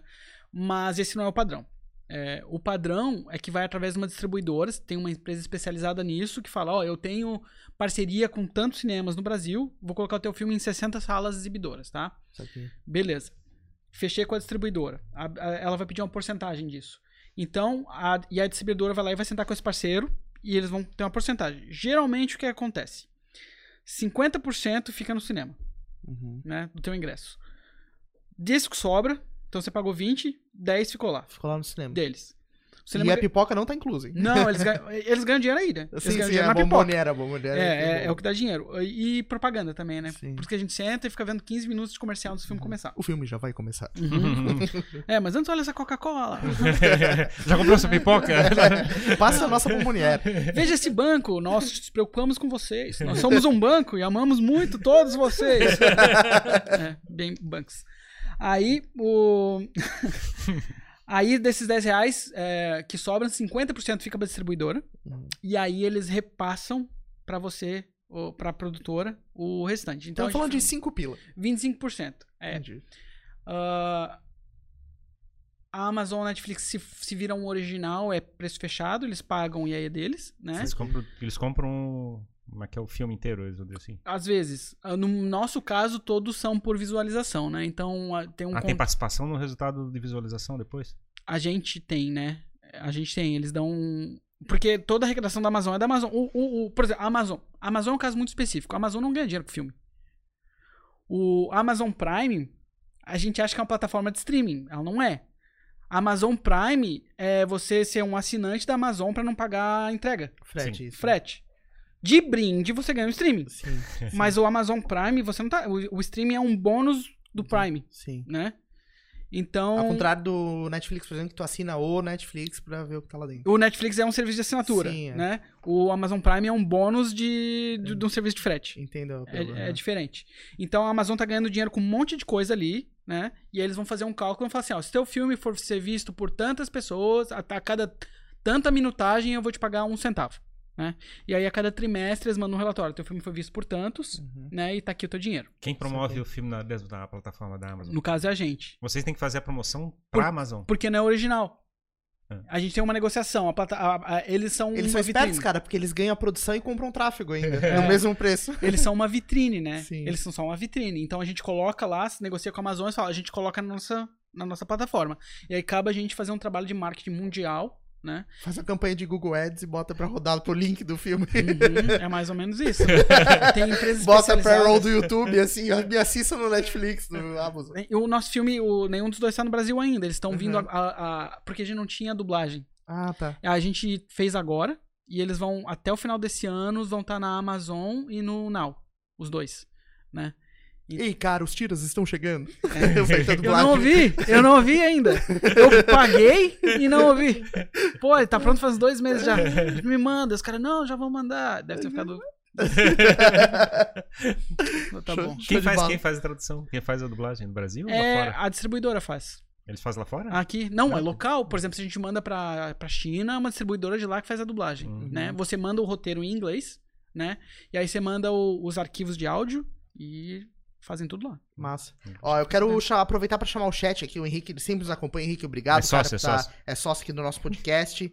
É, já tá desde o começo do papo aí acompanhando. Ele comentou, né? A interface da Amazon é ruim de achar as coisas, né? Meio confusa ali pra localizar as coisas. Você falou que tinha que pesquisar o Mid Wars e tal. pra É meio, é meio né? cruel aquilo lá mesmo, É. né? Deu- Bacana navega, tem umas coisas que é paga, tem umas coisas que não é paga, É. e não sei o que, tu não sabe exatamente o que tá acontecendo. A interface meio- não é tão, tão intuitiva assim, né? É. Uhum. Tem outras interfaces que eu acho mais intuitiva.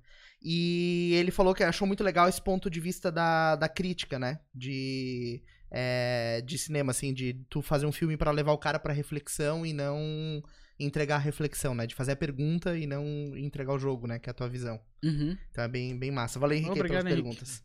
É, cara, eu queria, pra, pra gente ir caminhando aí pro fim do papo, ah, entender um pouquinho, a gente, por estar produzindo conteúdo pra internet, tá se tornando curioso por isso e, e produzindo aqui os papos do podcast, a gente começou a estudar bastante e, e procurar se aprofundar em como construir narrativas legais, histórias atraentes, né?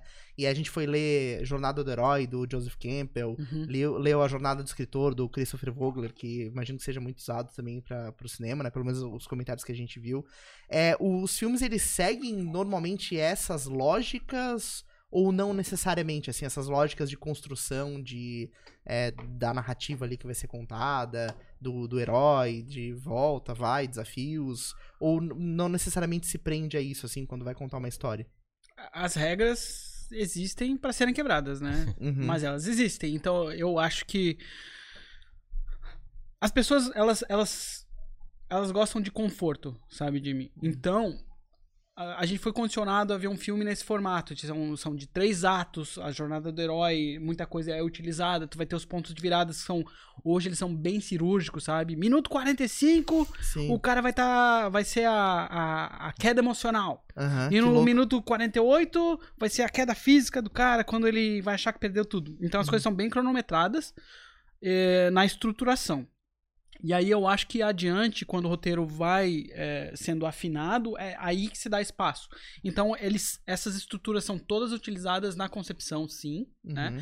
A, a jornada do herói é uma delas, existem várias. Ela vai funcionar para um tipo de filme, mas não funciona para todo tipo Ah, de tem filme. várias abordagens, então. Tem várias abordagens, né? Uhum. Tô- dependendo do, do- do- da tua intenção, do que quer o teu, o teu a audiência sinta, onde tu quer levar ela, existem estruturas diferentes, né? A jornada do herói é a mais clássica de blockbuster, por Sim. acaso. É, por isso ela acaba sendo a mais conhecida. Mas existem outras estruturas. Então, essas estruturas são utilizadas na concepção para serem quebradas adiante depois de que o filme tá mais redondinho. Saquei. Legal isso, interessante. Porque realmente a gente começa estudando, depois que eu comecei a ler um pouco, né? E tenho um conhecimento muito superficial disso.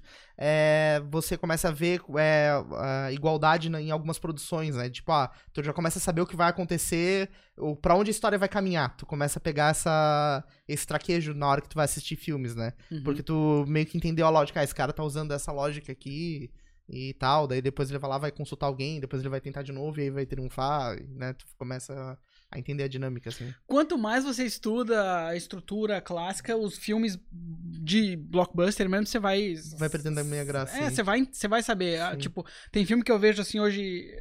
O cara mostra a introdução, eu já sei, vai usar isso, vai usar aquilo, vai usar aquilo outro. Aham. Porque ele precisa usar, senão ele não tinha colocado ali, né? Sim.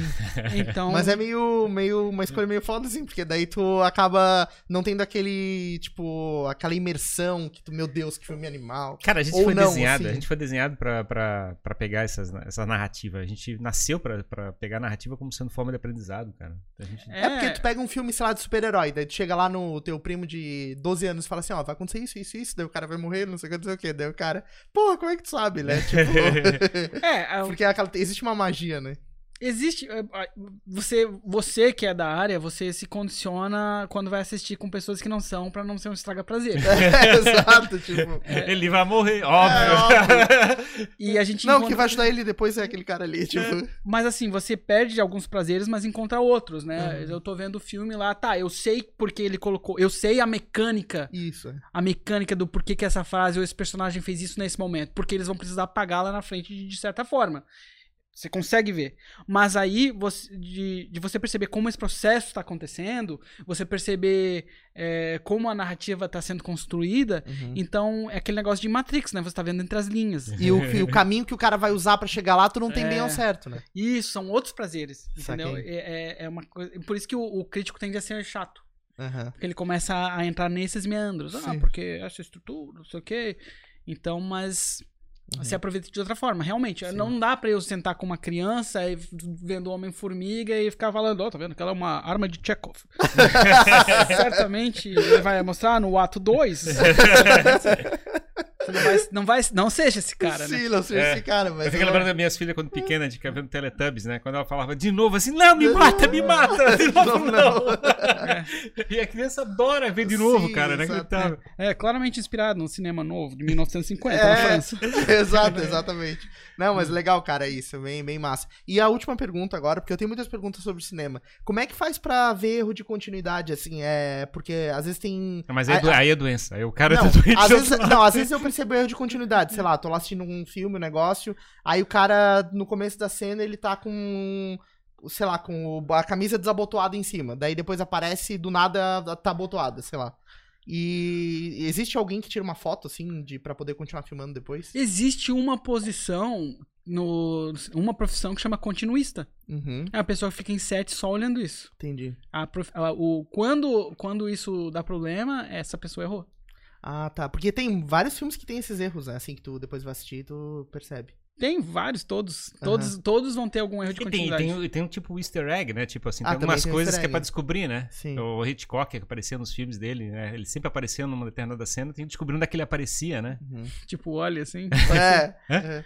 É, eu não, não, não tô ciente desse, mas esse, todo o- o- os, os diretores gostam de, De- de- de colocar pequenas, Essa assinatura. Isso. pequenas coisas no- nos filmes pra ser discutido. Justamente pra gente ter essa discussão, né? Ele ter o. É o prazer de rever o filme. Porque o filme tem que ser legal em ver e tem que ser legal em rever. É, porque daí tu fala, não, o cara não tava fumando aquele cigarro. Não tava, cara, tava ou não É. tava? Daí tu fala, vê de novo. Pra... Uhum. Legal. E tem filmes que brincam com a continuidade, né? Eles erram de, de propósito. propósito, é. Ah, Faz parte da, da história. da história. O Coringa, vocês viram o filme do Coringa? Sim, Bom, vi, Aham. vi. Ele tem um monte de erro de continuidade de propósito. Uhum. Porque agora você fica pensando, é verdade ou é na cabeça dele? Pois é, ele tá doido sonhando ou aquilo. ele tá acordado? Aquele fi- aquele filme É é- muito. do- É meio. Aquele é filme dá um triste, nó né, na cara? cabeça, né? Um- É. Quando termina, eu terminei meio. A gente não sabe porque Meio se, mal, é assim. é, é a É. cena tá acontecendo é uma imagem, é um sonho dele, É. é, realidade. Isso, e eles, É- eles ajudam isso com a, com a continuidade. Eles erram ela de propósito porque tu fica, tá, mas. Uhum, E você não percebe, né? O teu subconsciente percebe. entendi.